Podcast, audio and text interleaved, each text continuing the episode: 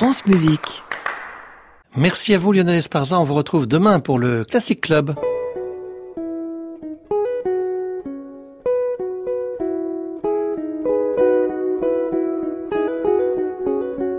Arnaud Merlin, le portrait contemporain. France Musique. Aujourd'hui, George Benjamin.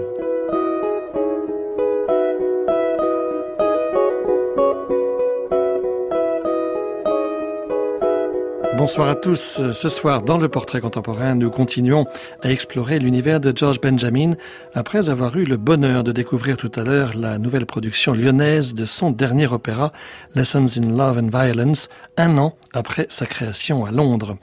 Dès les premières partitions du compositeur, on était frappé par la splendeur de ses conceptions harmoniques et par l'originalité de ses explorations sonores dans le sillage de son apprentissage juvénile auprès d'Olivier Messiaen au Conservatoire de Paris.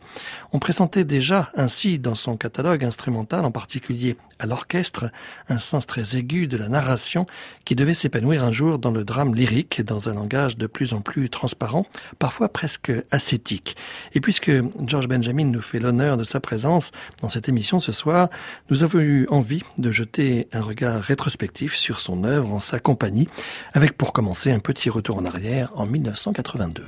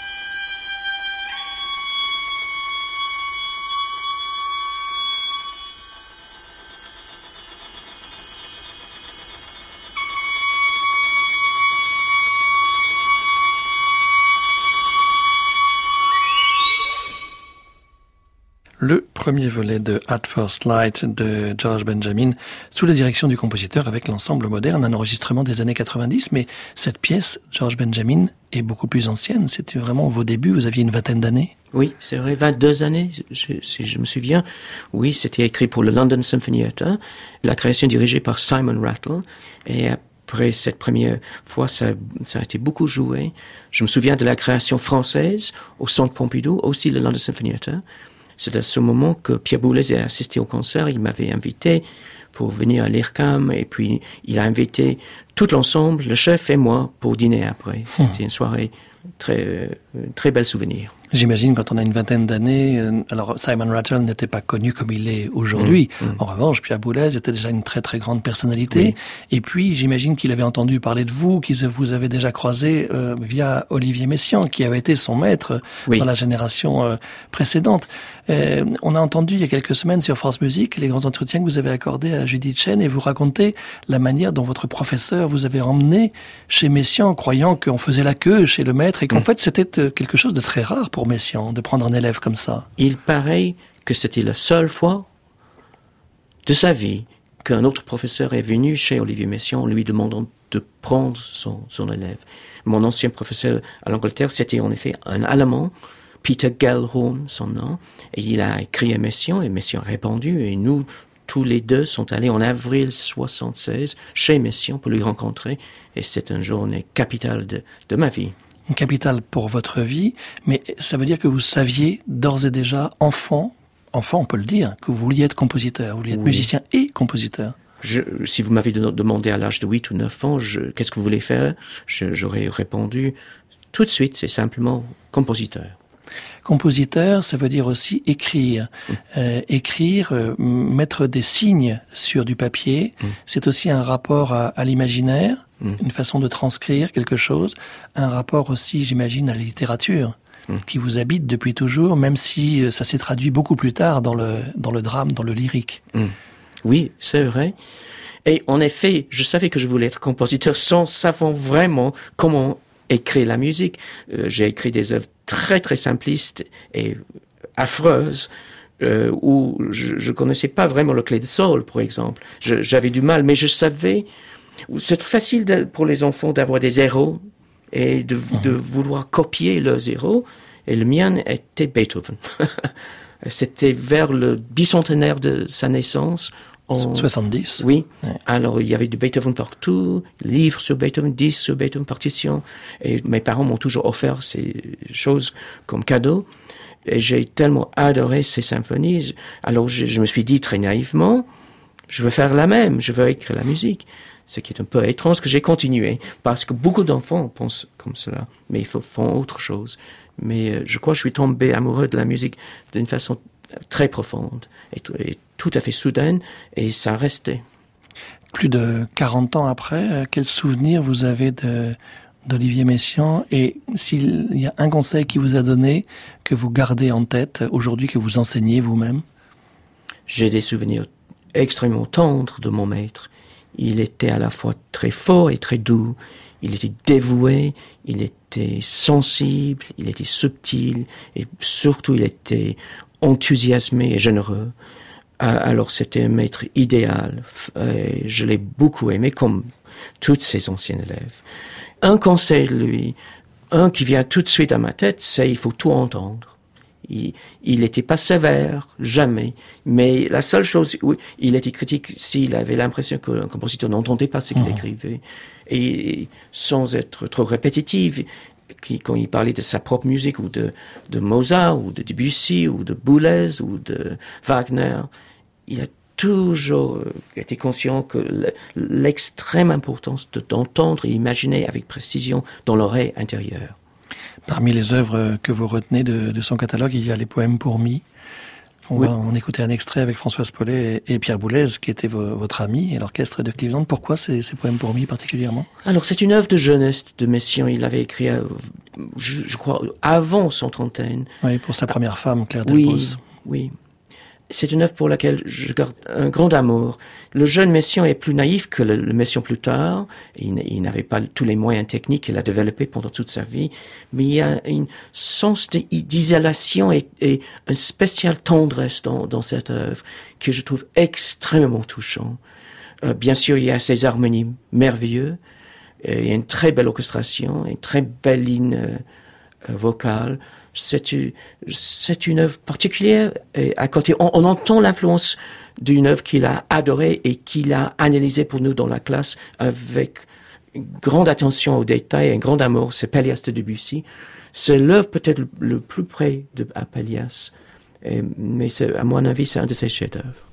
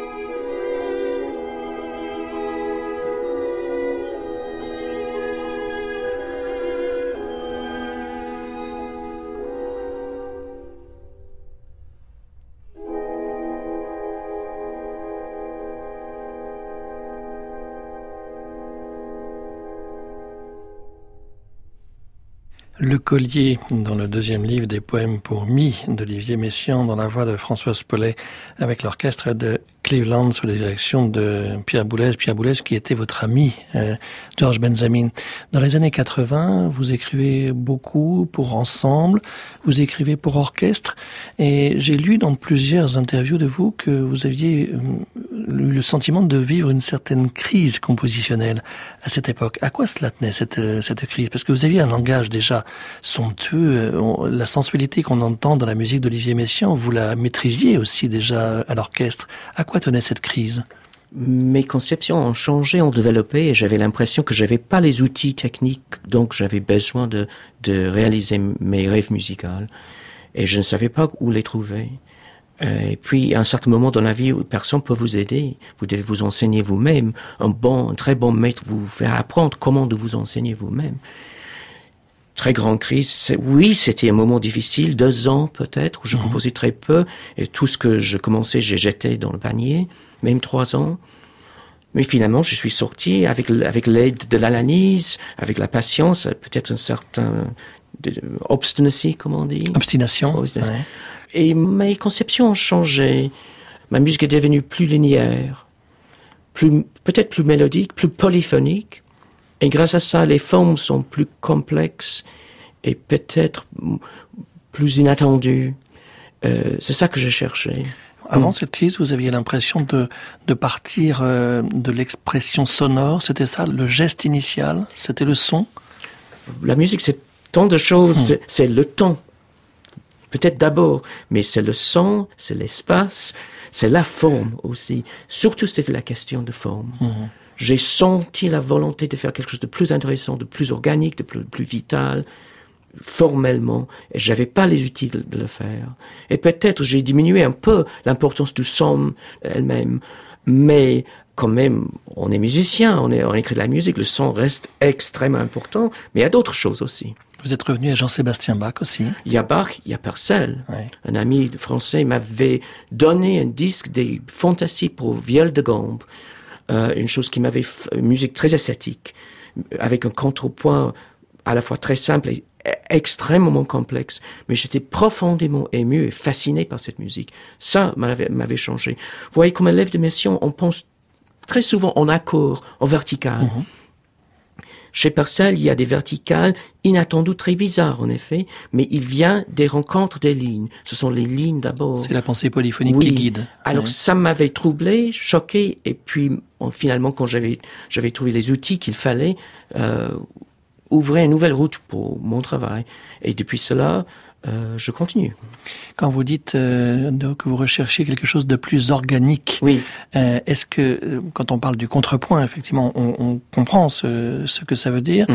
Est-ce que ça veut dire que aussi que vous avez retravaillé de manière plus abstraite, en formalisant des choses, en préparant des choses à l'avance, sans laisser le, le geste reprendre la parole en premier? Quand j'étais tout jeune, je pensais que la sensibilité elle-même suffira pour euh, toute une mhm. vie d'un compositeur. Et j'étais suspicieux du sérialisme et tout le travail de préparatoire pour une œuvre. Et peu à peu, j'ai changé mon avis, que les techniques de composition peuvent être complexes et subtiles, pas pour des raisons académiques ni sèches, mais pour des raisons qui peuvent ouvrir des horizons et un paysage musical plus intéressant et plus riche. Et grâce à ça, peut-être une expression musicale aussi mhm. plus intéressante. Quand vous écrivez Viola Viola, c'est une œuvre pour deux altos. Alors là, on a, on a les deux, puisque on a à la fois le dialogue, le contrepoint entre les deux instruments, et en même temps l'alto, la voix de l'alto, c'est, c'est quelque chose d'extrêmement proche de la voix humaine, de l'expression. C'est presque déjà un mini-opéra. Oui, c'est un, c'est un opéra, euh, quasi, quasi opéra un opéra minute, comme non, ça, c'est pas le même sens. Mais abstraite. Un opéra euh, abstrait. Mais comment c'est pas si abstrait parce qu'on a devant soi, en, en exécution, deux altos, un instrument donc qui a la réputation d'être pas tellement virtuose, pas tellement fort, et assez mélancolique même. Et cette œuvre est un des, plus forts, fortissimo que j'ai écrit, et très très très virtuose. C'est presque impossible de jouer. Heureusement, cet enregistrement merveilleux de Antoine Tamesti et son professeur euh, Tabea Zimmerman est vraiment presque pas croyable dans ses qualités sonores et, techniques.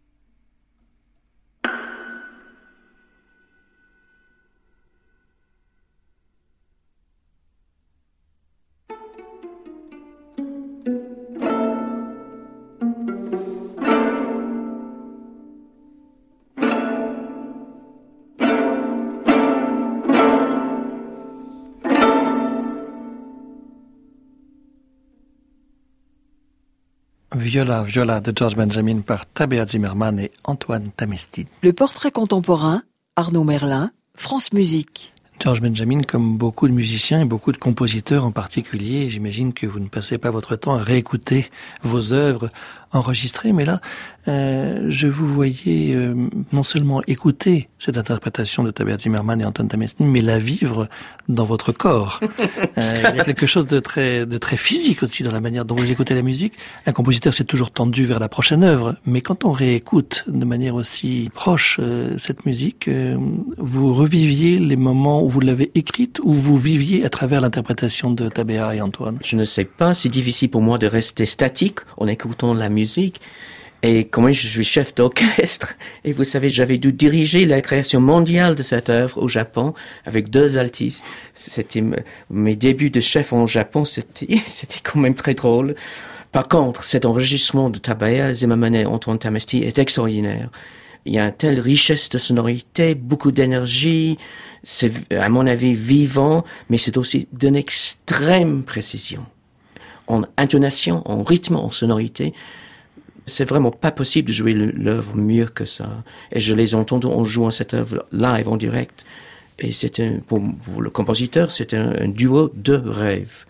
Euh, c'est quand même une chose de très grande joie si on, a la chance de temps en temps d'entendre nos œuvres comme compositeur jouer aussi extraordinairement bien comme, comme cela. Alors on entendait bien sûr ce que vous évoquiez avant d'écouter la musique, ce travail sur le contrepoint, mais il y a quelque chose qui apparaît ici, c'est une euh, extraordinaire euh, importance accordée à la texture et à la création d'une nouvelle texture. C'est quelque chose qui n'existait pas avant que cela advienne sous votre écriture. Oui, c'est vrai qu'il n'y en a pas beaucoup d'œuvres pour deux altos. C'était pas mon idée. C'était l'idée de Toru Takimutsu, célèbre compositeur japonais, euh, pour un grand projet pour célébrer l'ouverture d'une salle à, Tokyo. Le, le, commande était difficile car la salle a 1600 places et mon défi c'était comment de remplir une telle salle avec deux altos. Mhm.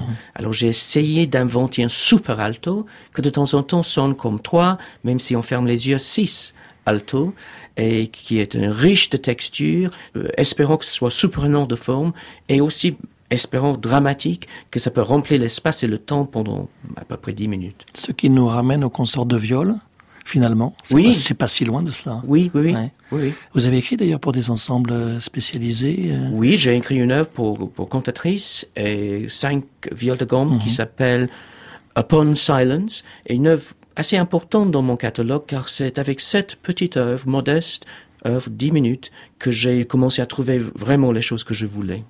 Ce sont des instruments que vous avez réutilisés par la suite d'ailleurs dans sur la scène aussi. Oui, en Written on Skin, pour deux scènes d'une grande mhm. importance dans le, narratif, il y a un basse viol de gambe. Il y a une œuvre qui compte beaucoup pour vous, que vous avez d'ailleurs dirigée il y a quelques mois euh, à Cologne, c'est Palimpsest. Rien que le, titre euh, signifie quelque chose. Vos titres racontent aussi des histoires, George Benjamin. Oui, et, et, ce titre est vraiment est la vérité de vraiment de cette œuvre car un palimpseste, c'est un texte sur lequel on a écrit plusieurs fois et tous les textes sont mélangés. On ne comprend rien, mais on peut les analyser et puis on voit que les textes ont été écrits sur le, même papier ou sur le, même pierre quelques années, quelques jours ou même quelques siècles plus tard. Et cette œuvre est, vraiment un palimpseste musical. Cette œuvre a été euh, créée par Pierre Boulez, était dédiée à lui. Euh, c'était créé par le London Symphony Orchestra. C'est une œuvre assez virtuose pour une orchestre très étrange. Il y a beaucoup de cuivre, beaucoup de bois, mais très peu de cordes, sauf oui contrebasse. Et la sonorité qui résulte est très claire, de temps en temps euh, assez vivant, même violent. Et, c'est très différent de mes œuvres de jeunesse, car c'est très transparent, c'est très polyphonique. J'ai dirigé cette œuvre plusieurs fois, et cette exécution a été faite à Cologne il y a un mois, et avec cette merveilleuse orchestre l'ensemble moderne, j'ai pu prendre des tempos plus rapides qu'avant, et avec la grande virtuosité et le grand engagement de la musique moderne, ça sonne pas comme je l'avais dirigé à Cologne il y a trois mois.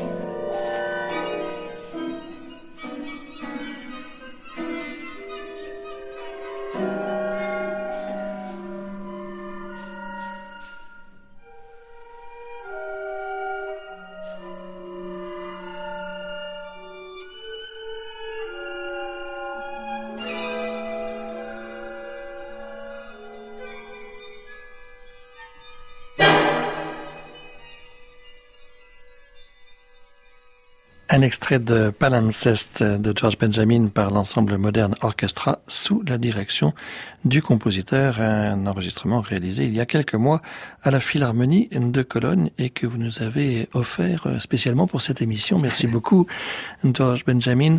Aujourd'hui, depuis quelques années, vous consacrez une part non négligeable de votre temps à l'opéra. Est-ce que vous écrivez des œuvres instrumentales, par exemple des œuvres pour piano, euh, comme des, sortes de pauses, euh, ou bien des études préparatoires. Euh, comment ça fonctionne chez vous Comment vous, vous organisez votre temps entre les différentes pièces que vous avez à écrire?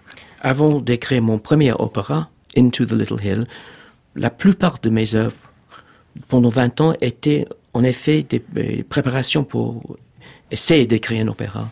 J'étais très conscient de cela toujours de développer des techniques qui seront peut-être utiles pour un futur opéra. Depuis que je suis un compositeur d'opéra, les œuvres que j'écris entre mes opéras sont pas des parenthèses. Et là, c'est une œuvre qui prend plus qu'un an de travail. C'est quand même déprimant de le penser seulement comme une parenthèse, mais quand même je crois que les œuvres que je fais entre les opéras sont différentes de nature, peut-être plus abstraites et peut-être plus poétiques plutôt que de la narration. Et puis quand même, je ne, je ne vois pas écrire des œuvres qui durent entre un et deux heures. C'était un grand, grand effort. Il fallait euh, nettoyer l'esprit, euh, changer les techniques, voyer des choses d'un panorama nouveau, et puis revenir avec fraîcheur aux grandes scènes lyriques. Des préludes euh, canoniques comme euh, dans Shadowlines que vous avez écrit pour euh, le pianiste Pierre-Laurent Emma, ce sont des, des sortes d'études au sens où on pouvait les trouver autrefois chez Chopin, chez Debussy ou chez Ligeti plus récemment. Est-ce que vous diriez ça? Peut-être, mais ce sont aussi des préludes aussi. Mais par contre, l'œuvre euh, dure 15 minutes en tout, et c'est mieux si on joue tout ensemble. Alors, il y a une forme globale de l'œuvre qui n'est pas le cas de l'habitude avec les études. Et plutôt, ce sont pas des études de clavier et des techniques de pianiste, ce sont des études de compositionnel, parce que je me suis servi d'une façon d'écrire assez étrange, qui m'avait fasciné pendant deux ou trois ans, vraiment fasciné je veux que ce soit inaudible, que la musique suffit toute seule à l'oreille, sans besoin d'étudier la partition. Mais pendant l'écriture, je me suis fasciné par, cette œuvre. Je l'ai écrit chez moi sans, sans rien dire. Euh, aux personnes, même à, mon éditeur, mais dès que j'étais achevé, je l'avais donné à mon grand ami Pierre-Henri Aymar, que je connais depuis j'avais 16 ans. Euh, toutes mes œuvres de clavier depuis 30 ans sont conçues pour lui, et c'est un musicien extraordinaire. Ce sont des études canoniques. Oui, en effet, ce sont des canons. Oui, Des canons. Une manière d'utiliser un procédé qui remonte euh, très loin dans l'histoire de la musique, quelque chose qui remonte au Moyen Âge. Oui, même avant Moyen Âge, c'est une chose essentielle de la musique. Mais j'avais développé, inventé, je, je, dirais, des distorsions canoniques qui, qui sont bizarres et étranges euh, une façon dans laquelle, j'ai pas le temps d'expliquer, mais c'était à la fois compliqué, mais fascinant. Et j'ai trouvé des chemins formels et harmoniques grâce à ces techniques que je n'avais pas pour imaginer avant. Et alors, en effet, la technique est assez, pas rigide, mais euh, exigeante. Strict, oui. Oui, strict. Mhm. Mais la musique, j'espère, ne sonne pas comme, pas comme cela du tout. Oui, il y a des choses très cantabilées, il y a des choses plus sauvages, tempétueuses. Hein, ce sont les titres que vous donnez, ce sont des titres d'expression finalement mm. euh, qui sont inscrits sur la partition. Ce n'est pas comme chez Debussy dans les préludes où on trouve le titre à la fin de la pièce. Hein. Là, vous suggérez une atmosphère. Oui. Oui. Oui. Il y a quelque chose qui est, qui est dit dès le départ. Mais quand même, Debussy parle de la nature, des feuilles mortes, de, mm. des paysages. J'ai pas fait ça. C'est quand même une œuvre plus abstraite que de l'habitude chez moi. Mais de temps en temps, on a besoin de ça pour apprendre, pour développer des, nouveaux outils. Et puis, on peut être plus libre après. On écoute euh, l'épilogue de ces euh, six euh, préludes canoniques Shadowlines par Pierre-Laurent Aymar. Ça s'intitule Gently Flowing Flexible.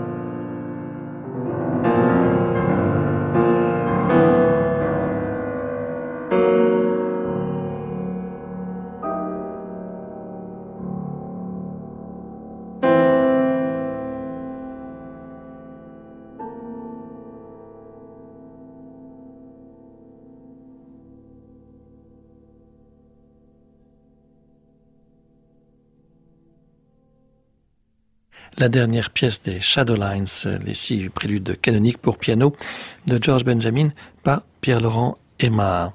George Benjamin, euh, ce soir, on a entendu euh, votre dernier opéra, Lessons in Love and Violence, dans la production euh, qui vient d'être donnée à Lyon. Ça a été créé l'année dernière à Londres. On l'avait déjà diffusé sur France Musique. Et puis, il y a eu d'autres reprises depuis un petit peu partout. C'est votre troisième opéra, après Little Hill, qui avait été repris aussi à Paris, à l'Athénée, au mois de mars dernier. Et puis ensuite, Written on Skin, qui a été un succès absolument phénoménal, avec plusieurs productions. C'était le grand succès succès du festival euh, d'Aix-en-Provence euh, il y a euh, quelques années. L'opéra aujourd'hui occupe une bonne partie de votre temps. Nous l'avons dit, c'est une sorte d'aboutissement ou est-ce que vous avez l'impression que aujourd'hui vous allez pouvoir rechercher autre chose grâce à ces nouveaux outils? Parce que finalement vous disiez que vous vouliez toujours composer un opéra. L'opéra est, est essentiel pour moi. J'ai voulu toujours écrire un opéra, même quand j'avais 10 ans. Je dois attendre longtemps, très longtemps. Mais si je dis la vérité, je trouve l'opéra le, le, cadre artistique de tout qui est le plus, le plus émouvant, le plus, le plus émouvant. Il y a des œuvres euh, du passé, Wozzeck, Pelias, Katia Kapanova de Janáček qui sont Boris de Mussorgsky, des œuvres de Mozart, de Mussorgsky, beaucoup d'autres qui sont très proches à mon cœur. Et j'aime l'idée même de l'opéra. J'aime l'idée du, du chanté avec un orchestre. Alors j'avais envie, pendant très longtemps, finalement j'ai pu le faire. Et c'est un grand défi. Ça prend des années de travail. Heureusement, j'ai un collaborateur de rêve, Martin Crimp, l'écrivain euh, anglais, qui me crée des textes qui m'inspirent, qui est patient, tolérant, inspirant, euh, généreux, et surtout ses mots me fascinent. Sans lui, j'aurais pas le, le, faire. Aussi, je dois ajouter son, euh, la pression qu'elle a mise sur, sur mes épaules de Joséphine mmh. Markovitch, tout festival d'automne. J'aurais pas euh, fait un opéra non plus. Oui, pour la création de Bonnie oui. Little en 2006. Et autant Bernard Fakrul pour Written on Skin. J'ai eu de la chance d'avoir des gens formidables autour de moi qui m'ont soutenu. Je compose toute seule, en grande isolation, sans personne. Mais quand même, on a besoin de, de l'aide de temps en temps dans la vie d'un compositeur. Upon a Little Hill, il y avait l'idée du conte. Mm. Avec Written on Skin, euh, on revenait aussi à une histoire euh, fondamentale, presque mythique, euh, médiévale. Avec Lessons in Love and Violence, on est plus peut-être dans l'opéra politique, quelque chose sur l'amour et, et, le pouvoir. Finalement, l'opéra, c'est le moyen de retraverser tous ces grands thèmes et de nous interroger par rapport à notre monde contemporain. Ça a toujours été ça, l'opéra, et ça le reste aujourd'hui pour vous. Oui, je crois que l'opéra a été inventé pour regarder tout ce qui est le plus profond dans nous. Les choses essentielles. Pourquoi les gens chantent? Parce qu'ils ont quelque chose où les mots tout seuls ne suffisent pas. Alors, c'est peut-être un cliché, mais l'opéra regarde l'amour, l'amour, mhm. euh, la jalousie, euh, le puissance, la mhm. puissance. la puissance, oui. Euh, toutes les choses profondes en nous et de temps en temps, je crois, l'opéra a le droit d'être dur et de voir des choses qui sont terribles, même terrifiantes.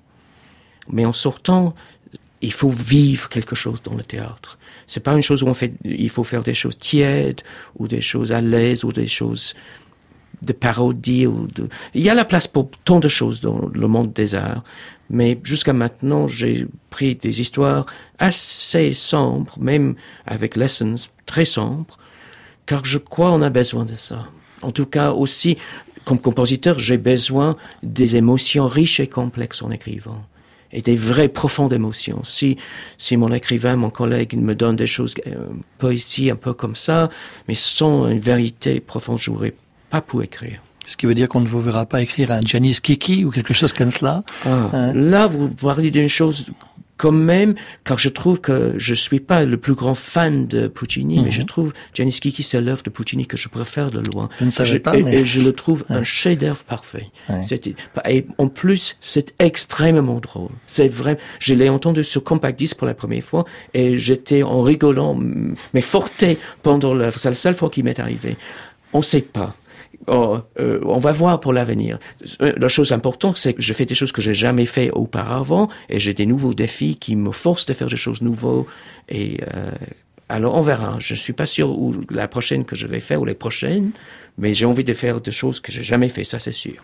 On est en 2019. Euh, l'année prochaine, on vous accueillera ici en résidence euh, à Radio France, puisque vous serez euh, l'invité d'honneur du festival Présence à Radio France. J'imagine que il vous arrive régulièrement d'être invité dans des salles, dans des festivals. Comment est-ce que vous ressentez ces occasions? Est-ce que c'est aussi la manière de réécouter votre œuvre, de porter des jalons, d'accompagner vos œuvres d'autres choses avec, par exemple, des, puisque vous enseignez euh, des compositeurs euh, ou des compositrices vous avez eu comme élèves alors l'année prochaine, il y a un programme extraordinaire. Je suis très honoré et très ému qu'on me donne ce cadeau.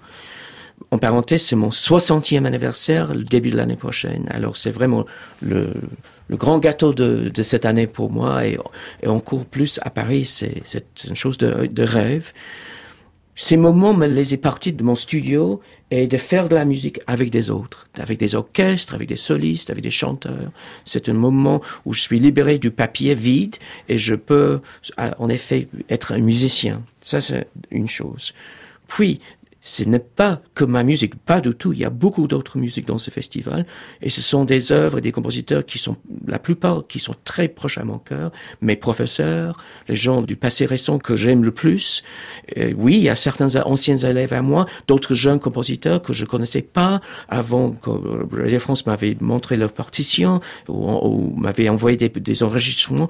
Aussi des autres jeunes et moins jeunes compositeurs que j'admire et même que je connais pas. Mais c'est un programme très varié Bien sûr, il y a, des œuvres à moi, mais c'est pas la seule chose. J'espère que ce sera un vrai festival de la musique de notre temps. On se quitte, euh, George Benjamin, avec euh, la sixième scène de Written Skin. Agnès et le garçon, c'est Barbara Hannigan. Et Bayun Meta, c'est vous-même qui dirigez le Mahler Chamber Orchestra.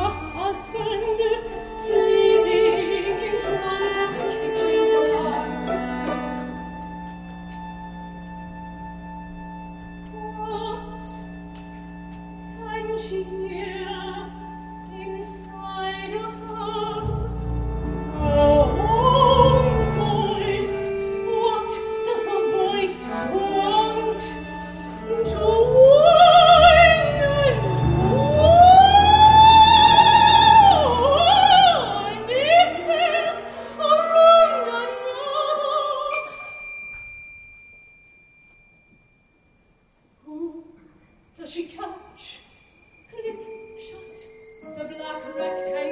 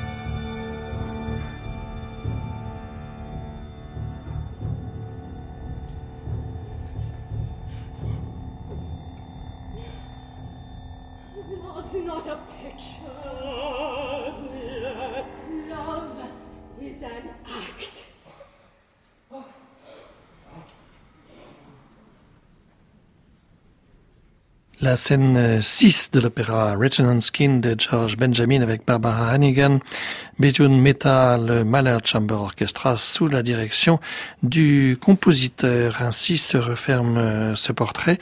George Benjamin, vous prenez un petit peu de vacances cet été ou vous écrivez? Je vais écrire cet été, oui, oui. Non, c'est le temps pour moi de rentrer à ma table et vraiment de, de préparer une nouvelle, une nouvelle page. Vous travaillez le matin, l'après-midi. Vous avez, vous êtes quelqu'un de réglé avec des horaires très précis. Je travaille dès que je me rêve et je travaille si je peux jusqu'à minuit, sept jours par semaine. Ça vient pas tous les jours. Il faut être très patient. Euh, mais je, je vide mon carnet pendant des mois, même des années, et j'attends.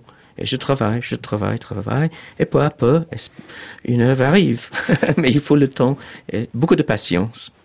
La patience, on en aura puisqu'on vous retrouvera en février prochain pour euh, le festival présence ici même à Radio France. Merci beaucoup, George Benjamin. Merci à vous. D'avoir accepté notre invitation. Je rappelle euh, aussi les grands entretiens que vous avez accordés à Judith Chen qui ont été diffusés dans la semaine du 6 au 10 mai dernier.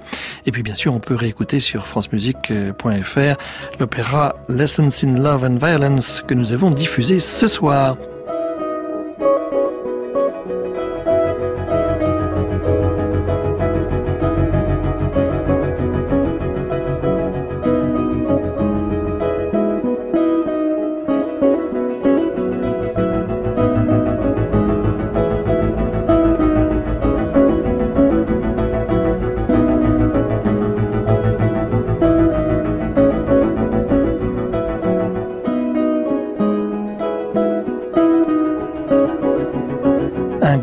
Merci à Annie Comier qui nous a aidé à préparer cette émission qui est réalisée par Patrick Lérissé avec ce soir à la technique Philippe Mercher.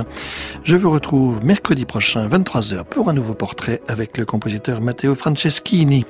En attendant, vous pouvez réécouter et télécharger cette émission sur le site de France Musique. Il est minuit, c'est l'heure de retrouver Anne Montaron pour Création mondiale.